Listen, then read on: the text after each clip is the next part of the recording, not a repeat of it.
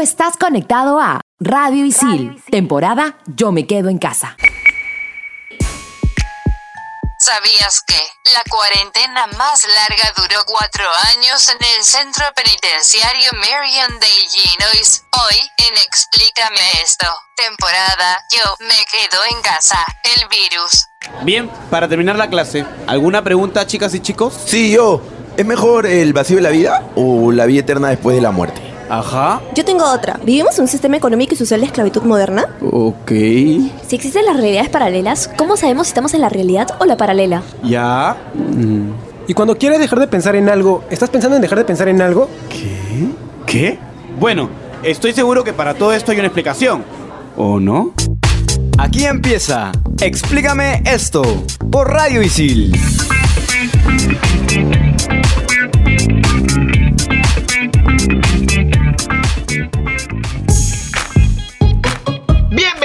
Explícame esto, temporada Yo me quedo en casa por Radio Isil. Yo soy Gustavo y estoy acompañado de Andreita y Carmen Pita. Y obviamente la queridísima Isabel. Hola mis queridos aliens que infectan mis oídos cada vez que los escucho. Ja ja ja ja, es una bromita. No se vayan a ofender. Me encanta Isabel porque todavía nos dice que no se vayan a ofender. Bien respetuosa se ha vuelto, ¿no? Ya empecé a odiarla de nuevo. No, yo pienso que ha cambiado. Está cada vez mejor. Has actualizado No. su software.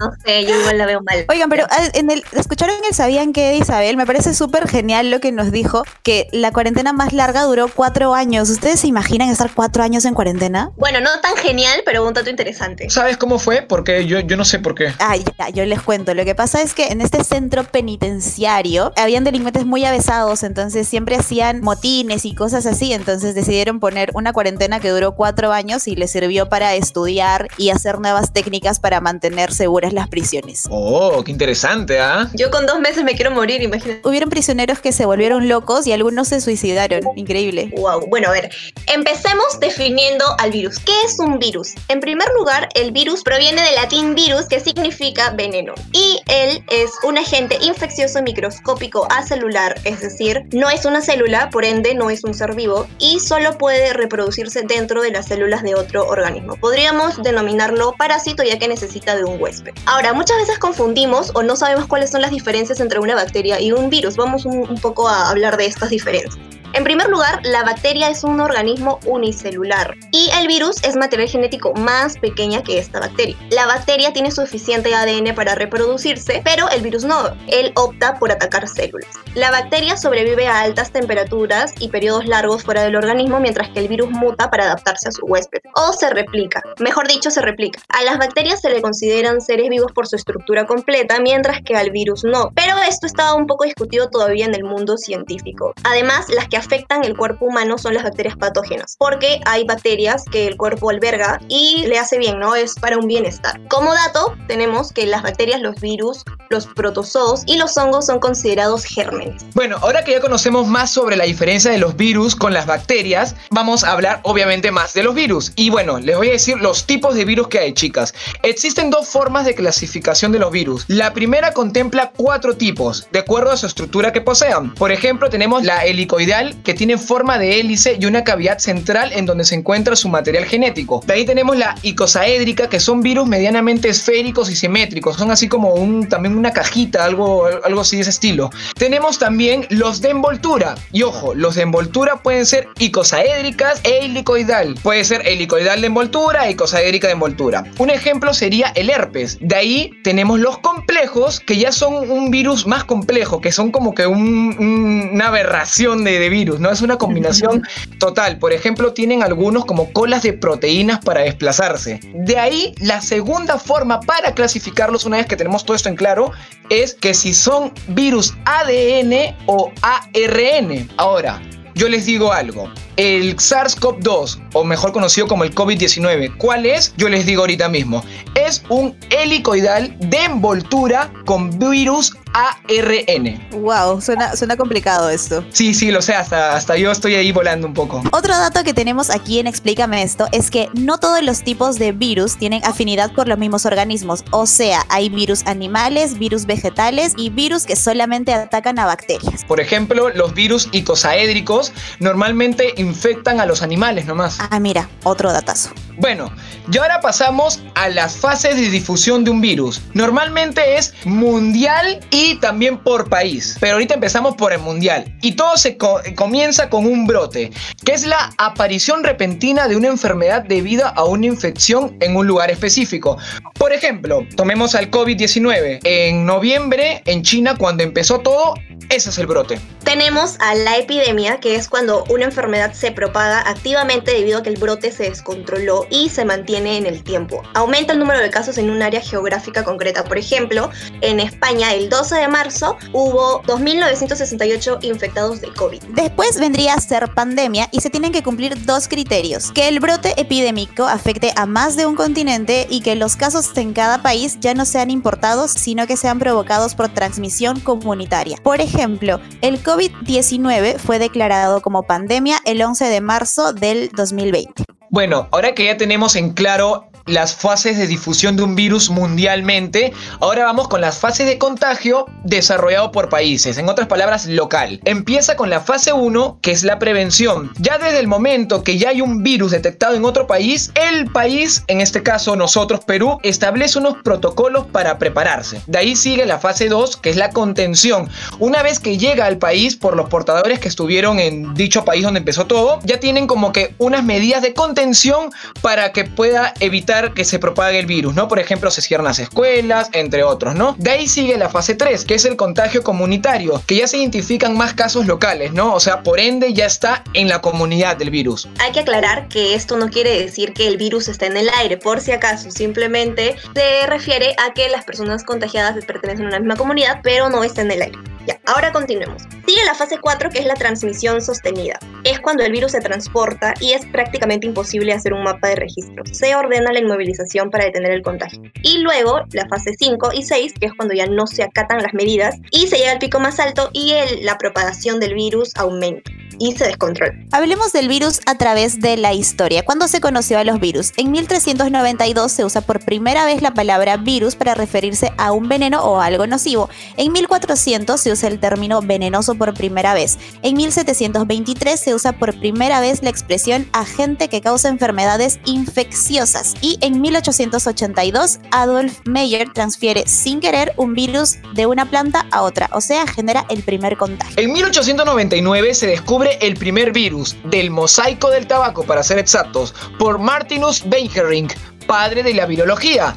En 1931, Ernest William Pasteur cultiva el virus de la gripe en huevos de gallinas fertilizados. Ese mismo año se obtienen las primeras imágenes de un virus. Ya para 1949, cultivan el virus de la polio en células de embriones de humanos. Era la primera vez que no se usaban en tejidos animales. Gracias a esto se descubre la vacuna de la polio. Ahora chicos, durante la grabación de este programa estamos en pandemia, como bien todos sabemos, pero a lo largo de la historia ha habido una lista larga de pandemias, así que hablemos de y de las cuarentenas como medida contra la propagación de diversos virus. Tenemos en primer lugar la lepra, existe hace 4.000 años y recién la vacuna se descubrió en 1987. Además, antes expulsaba a los enfermos a cuevas o islas con el fin de que hagan cuarentena.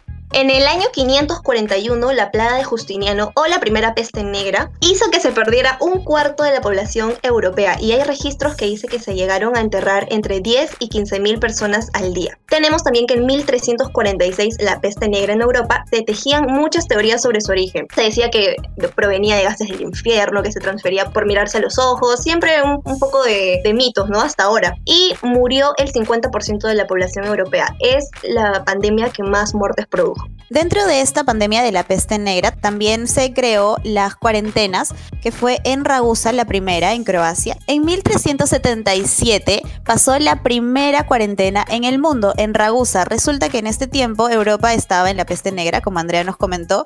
El consejo que dirigía a esta ciudad mandó a 30 días de aislamiento que denominaron como una treintina. Tuvo tanto éxito que aumentaron 10 días más, la denominaron cuarantina y es lo que hemos heredado ahora para no propagar propagar tanto los virus. En 1492 España llega a América y traen un montón de virus, viruela, sarampión, paperas y rubiola. En 1918 pasó la gripe española donde murieron 40 millones de personas entre 20 y 40 años. Su impacto fue tan grande porque venía después de la Primera Guerra Mundial.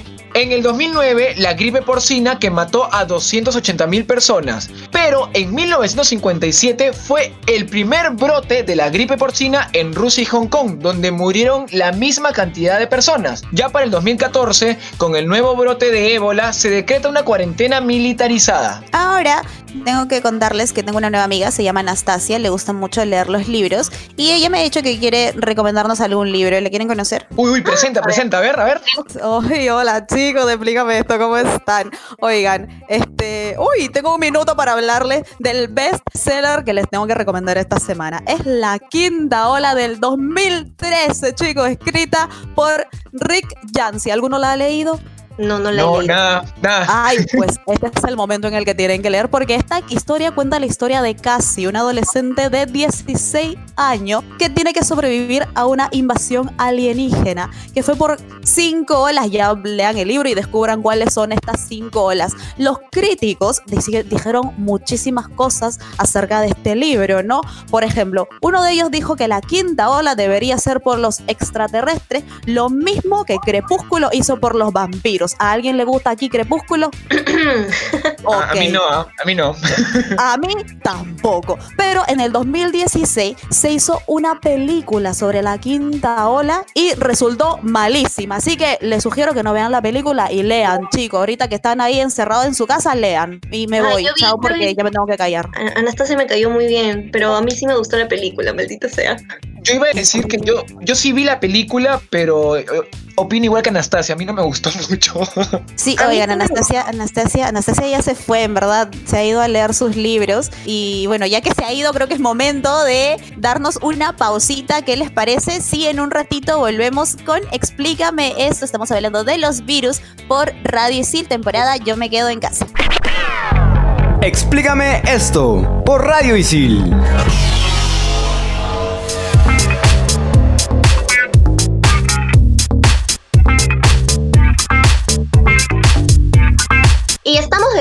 Aquí Explícame esto por Radio Isil, temporada Yo me quedo en casa. Ahora sí hablemos del famosísimo COVID-19. En primer lugar, este término significa Coronavirus Disease 2019 o enfermedad por coronavirus 2019. Además, se llama así porque los picos que lo rodean hacen alusión a una corona. Y el nombre del virus es SARS-CoV-2. Este es un virus zoonótico que resulta de la fusión de un virus animal con uno humano en otro cuerpo viviente, permitiéndole entrar al organismo humano sin dificultad. Además, pertenece a la familia COPS y este es el virus más joven de un total de 7 virus. La pregunta tan importante es, ¿cómo surgió este virus?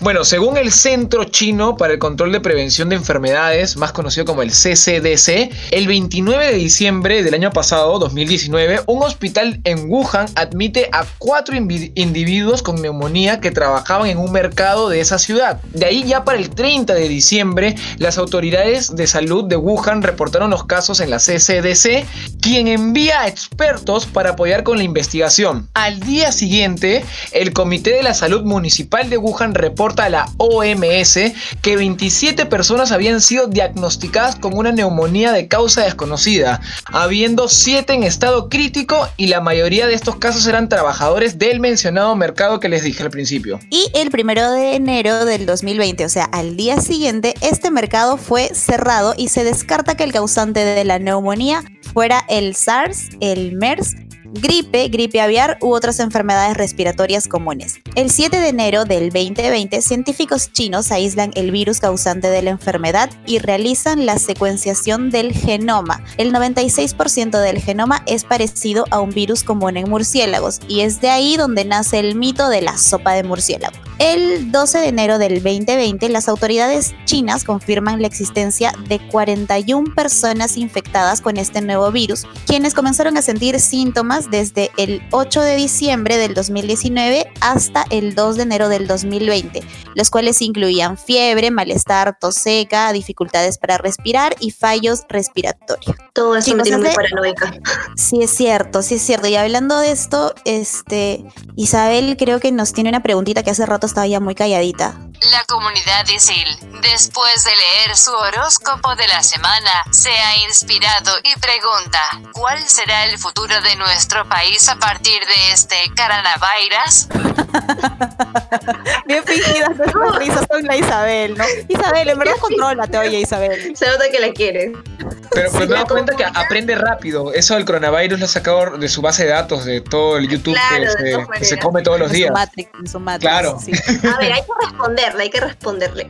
Así como la comunidad ISIL tiene a su tarot, nosotros tenemos a Carmenpa, pero ella lo único que nos ha dicho es que el futuro por ahora es incierto. Confirma, Carmenpa. Confirmo que es incierto. Lo que sí tenemos es un estudio de Ipsos que lo realizó para que nosotros podamos ir concluyendo las proyecciones a futuro en el país. Tenemos que dos de cada cinco personas no están recibiendo ingresos porque en su mayoría son trabajadores informales y las personas que realizan home office pertenecen al nivel socioeconómico A y B. Siete de cada diez personas considera que la crisis tendrá un impacto positivo en la preocupación por la salud y uso de plataformas digitales. Dos de cada cinco personas considera que en seis meses su situación económica familiar estará mucho peor que antes de empezar la cuarentena. En cuanto a salud, es el principal rubro en el cual se espera incrementar los gastos en los seis siguientes meses. En alimentación, el servicio online para compras de productos básicos incrementará en su mayoría en los niveles socioeconómicos A y B, mientras que en los niveles socioeconómicos más bajos eh, será casi nulo por su desconfianza y desinformación de estas plataformas. En educación, 3 de cada 5 confían en utilizar plataformas online para llevar cursos educativos. Y obviamente el crecimiento de plataformas digitales, sea como les dije, educación, trámites bancarios, entre otros, va a crecer mucho. Bueno, teniendo estos datos, comunidad ISIL saquen sus propias conclusiones. En cuanto a cifras y estadísticas, que siempre es importante mencionarlas, vamos a hablar solamente de las que salieron a la primera semana del mes de mayo del 2020. En el mundo hay más de 3 millones y medio de contagiados, son casi 300 mil fallecidos y 1.2 millones de recuperados aproximadamente. Tenemos también que los cinco países más afectados son Estados Unidos con más de un millón de contagiados, España con más de 200 mil contagiados, Italia con más de 230 13.000 contagiados, Reino Unido con más de 196.000 contagiados y Francia con más de 170.000 contagiados. En el caso de Perú tenemos más de 51.000 contagiados, casi el 3% de tasa de letalidad y 14.000 curados. Hay que recalcar que estos datos son de la primera semana de mayo del 2020. Ahora hablemos de la preparación internacional. Si esto fuera, por ejemplo, no sé, un examen valorado sobre 100, la preparación internacional estaría en un 40 40.2. El 75% de los países muestra escasa capacidad de seguridad sanitaria. Incluso en un informe la OMS predijo que iba a ocurrir esta pandemia unos tres meses antes y también dijo que el mundo no estaba preparado para esta crisis tan potente. Sabiendo esto, los tres países más preparados son Estados Unidos con un puntaje de 83 sobre 100, Reino Unido con 77 sobre 100 y los Países Bajos con 75 sobre 100. Dato curioso, Estados Unidos y el Reino Unido son los países con más fallecidos en la actualidad. Los tres países menos preparados son Corea del Norte con 17.5 de puntuación, Somalia con 16.6 y Guinea Ecuatorial con 16.2. Además, la gran mayoría de países sudamericanos registra una preparación media para una pandemia con el 50 sobre 100. Bueno, y yo creo que Isabel otra vez ya está ahí apretando su tecla porque quiere salir. Isabel, cuéntanos. Para la anécdota de la semana, escuchemos a mis tres dolores de cabeza. cough, cough, cough. Uy, está con todos, pobrecita. Hasta su tos es fingida, la odio. Toda ella es fingida, la amo mucho. Oiga, ¿qué, qué anécdota tienen ustedes ya que nos ha encargado de contar nuestras anécdotas? Yo, yo ni sabía que iba a ser la anécdota. ¿ah? ¿Ustedes, chicas? Vamos a improvisar como Carmen Paz. Bueno, Me bueno, voy a- improvisar. Yo creo que los tres tenemos algo en común, que nos estamos volviendo hipocondríacos. No sé qué opinan. Eso iba a decir. Yo creo que los tres, Estamos por ahí. En, en algún momento, hemos tenido como que la impresión de que tenemos COVID. No lo sé, ustedes. Lo que pasa es que ahorita hay tanta información al respecto que tú escuchas y sin querer tu inconsciente o subconsciente o no sé cuál consciente intenta replicar lo mismo. Es que estamos rodeados de esa información, es increíble. Sí, además esto nos provoca una paranoia maldita. Estás pensando que si salgo me voy a contagiar, si respiro me voy a contagiar, si hago esto me voy a contagiar y no- y yo no sé cómo va a ser cuando podamos volver Claro, y y después no quieres salir, no vida. quieres hacer nada. Yo en mi caso creo que, o sea, se ha combinado justo con cambio de clima. Yo, por ejemplo, tengo alergias, me saca la michi, ¿no? Y a veces y ha habido momentos que he estornudado tan fuerte que hasta ya me he sentido un- mal, ¿no? Hasta he tenido un poquito de, de tos, hasta calentura y he dicho, uy, no, ya fue, ya. Ya valí la vida, ya, ya fue, ya, ya fue, ya. Bueno, espero que podamos sobrevivir a, a estos síntomas que no existen. Hipocondríacos. Bueno, tenemos que tomar nuestro jarabito, ¿no? Como, como Isabel, que creo que se, se lo recomiendo, ¿no? También, claro, claro, yo sé que Isabel puede. Y bueno, chicas, regresamos en el siguiente bloque con el top 5. Y estamos en Explícame esto, temporada Yo me quedo en casa por Radio Isil. Explícame esto por Radio Isil.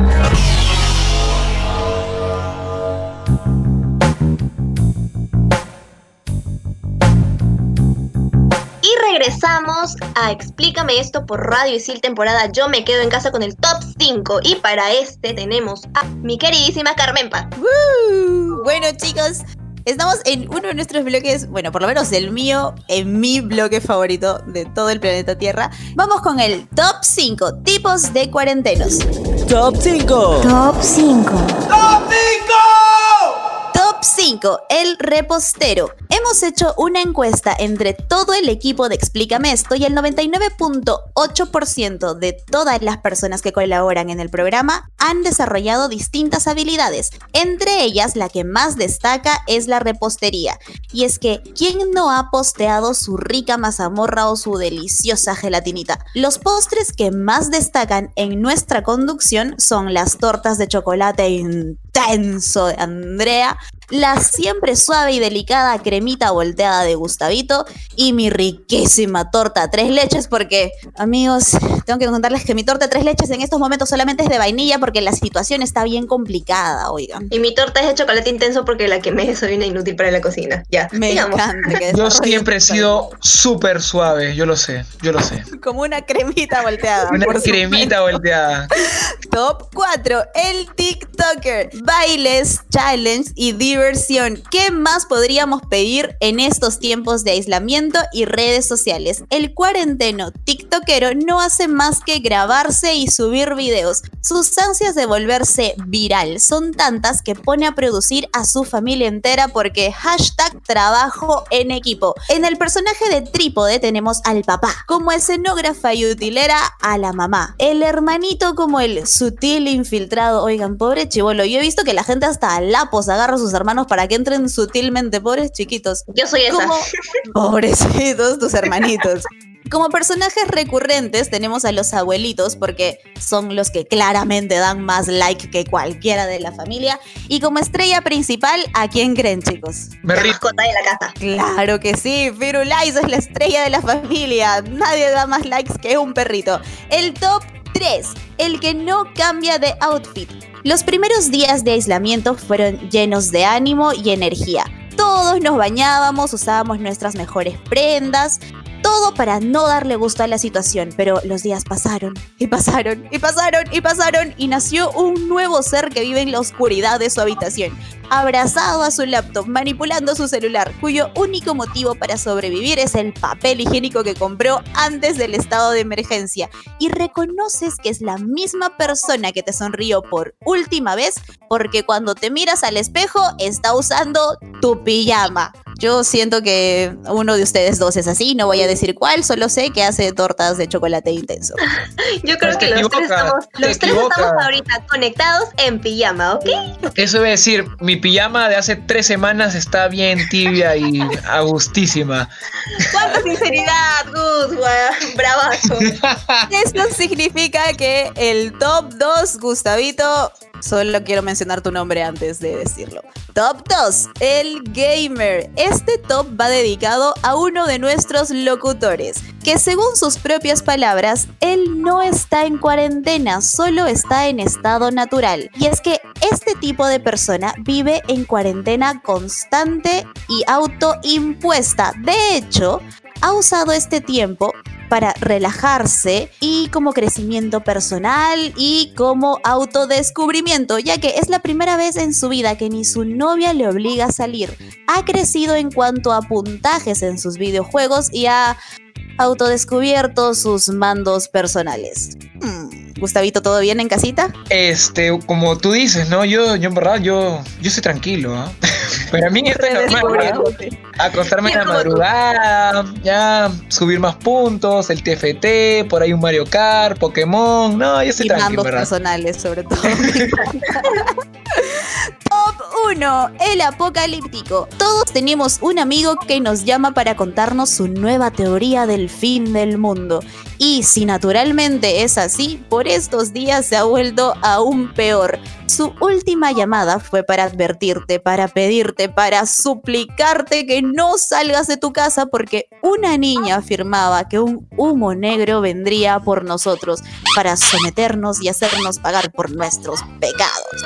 Yo no sé ustedes, chicos, pero ese día yo, por ejemplo, no salí, me quedé en mi casa bien guardadita, bien metidita, porque entre las recomendaciones de mi Vizcarra y la niña dije, o me lleva la policía o me lleva el diablo, pero de que alguien me lleva, me lleva. Yo me quedo en casa. Este ha sido el top 5 de la semana. Solo quería acotar que yo también me quedo en casa. Le hago caso a mi whisky porque estoy traumada a mal. que cuando salió lo de la niña, para, para mí fue súper indiferente. Es más, yo tengo todavía la teoría que ella hizo esa, ese video después de que se vieron los primeros eh, humos que se vio en el norte. Ni, ni siquiera sé cómo qué pasó con eso. Así que Yo no he visto todavía el video, ¿ah? No, o sea, sé que es viral, pero no lo he visto. Y la recomendación del programa es: Quédate en tu. Andrea, no. Suave. Cuidado, que tenemos niños. Otra vez, por favor, Andrea. Lo peor indignada.